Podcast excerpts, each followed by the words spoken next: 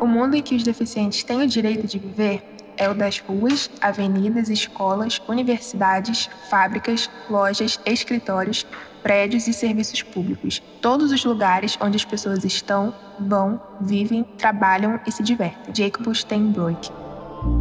Sejam bem-vindos ao episódio A Exclusão da Pessoa com Deficiência na Rede Pública de Ensino. Eu me chamo Mariana Mascarenhas, sou aluna do segundo ano do ensino médio no CIEP 413, Adão Pereira Nunes, Brasil, México, localizado na cidade de São Gonçalo, Rio de Janeiro, irei me descrever. Eu sou uma menina alta, de 1,80m, sou parda, tenho cabelo cacheado, castanho, na altura dos ombros, olhos castanhos, nariz largos e estou vestindo o uniforme do Estado, com um casaco preto, uma calça jeans clara e tênis branco. Meu nome é João Pedro Ivo, tenho 17 anos, estou no terceiro ano do ensino médio. Estudo no Colégio Walter Orlandini desde o primeiro ano. Sou do sexo masculino, de pele negra, olhos castanhos e um cabelo grande trançado. Me chamo Larissa Braga, sou da escola Walter Orlandini, São Gonçalo, Rio de Janeiro. Estou no segundo ano do ensino médio. Estou vestindo um casaco cinza e calça jeans e o uniforme da escola. Essa é mais uma pesquisa desenvolvida pelo LEPIC, Laboratório Escolar de Pesquisa e Iniciação Científica, do qual fazemos parte,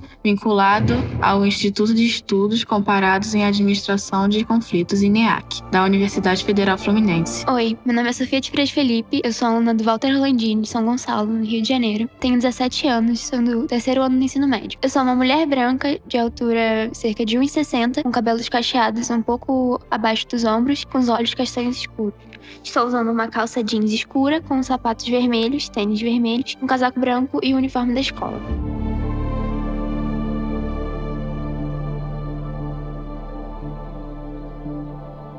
2015, foi promulgada a Lei Brasileira de Inclusão da Pessoa com Deficiência, Lei nº 13.146, destinada a assegurar e promover, em condições de igualdade, o exercício dos direitos e das liberdades fundamentais da pessoa com deficiência, visando a sua inclusão social e cidadania. Esta lei, no capítulo 4, trata somente dos direitos educacionais dos deficientes, visando garantir uma educação inclusiva a todos. Num país onde 24% da população é deficiente, segundo o censo do IBGE de 2010, surge o questionamento. Será que todas as pessoas com deficiência receberam ou recebem uma educação inclusiva? Nós, enquanto alunos do ensino médio, percebemos que na nossa escola isso não acontece. Passamos a observar a falta de infraestrutura nas escolas regulares, a exclusão dos alunos deficientes por parte dos alunos e também por alguns professores, nos levando a investigar a experiência desses alunos na rede pública de ensino. Uma das coisas que mais marcou o nosso período de pesquisa foi a exclusão de um colega de classe deficiente visual, o Fábio Mouro. Esse aluno, no começo do ano, não possuía um mediador para o auxiliar nas aulas. Ele era excluído tanto pelos colegas, poucas são as pessoas que têm contato com ele, inclusive, e alguns professores que nem o cumprimentavam ao chegar e ignoravam sua presença. Não podemos culpá-los, pois eles também não recebem nenhum tipo de treinamento do Estado para lidar com esse tipo de situação. Percebemos que há uma insegurança, tanto da parte do próprio deficiente, por não saber ser aceito pelos colegas, tanto pelos alunos não deficientes, por medo de não saber interagir ou como tratar a pessoa. Devemos ressaltar que julgar alguém pela sua deficiência é capacitismo e que sua lesão não a define. Nós conversamos um pouco com o nosso colega, o Fábio, e ele nos contou um pouco sobre sua experiência com outros colegas de classe. Mas que eu tava falando pra Larissa ali antes da entrevista começar. Eu fico meio assim de entrar na roda da conversa dele lá e os outros falam assim: ah, por que você está se metendo na conversa aqui? Eu fico meio assim. Você lembra que você estudava aqui? Você lia. Às vezes eu chamava a Mariana, vamos, vamos bater um papo, sei o quê.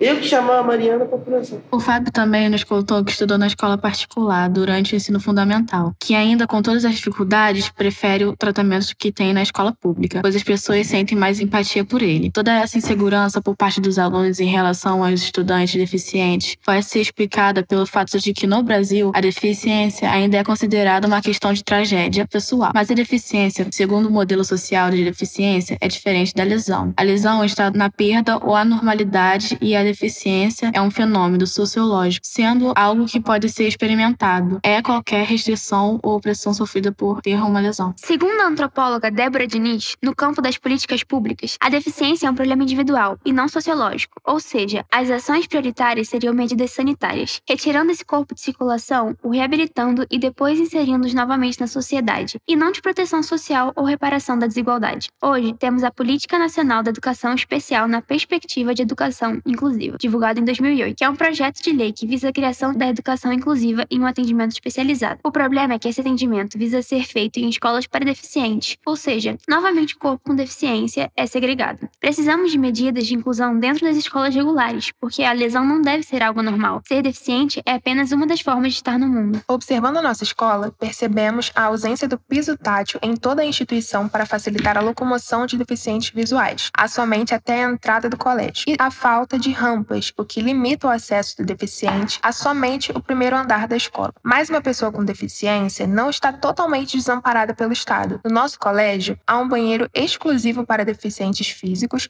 e transporte exclusivo para uma aluna cadeirante. Mas somente isso não garante uma boa formação dos estudantes. Nós com a Lucília Machado, membro permanente da Comissão de Acessibilidade da Universidade Federal Fluminense, a UF, que visa o suporte às pessoas com deficiência dentro da universidade. E perguntamos a ela o que pode ser feito para criar um ambiente mais inclusivo para os alunos de escolas públicas. E vejamos o que ela disse. Criar um comitê de acessibilidade e inclusão da escola, que você vai reunir pessoas com e sem deficiência, que não pode ser uma coisa só das pessoas com deficiência. Porque o aluno com deficiência, ele não é um aluno, por exemplo, tem muitas escolas, não sei se aqui tem, tem a sala de recursos. A sala de recursos para atender a pessoa com deficiência, sabe? Então, assim, a criança com deficiência, o aluno com deficiência, já passou por essa, essa, essa sala, Fábio? Já, no Castelo Branco. Pois é, então, assim, então o aluno com deficiência não é aluno da sala de recursos, não é aluno da professora Maria, uhum. entendeu? Ele é um aluno da escola, então ele tem que ser visto como, não como um problema, mas como um integrante desse sistema, uhum. né, que não está preparado para atender. Existem algumas outras medidas que podem ser tomadas para a inclusão do deficiente, como a criação de programas de treinamento e formação para especializar os profissionais da educação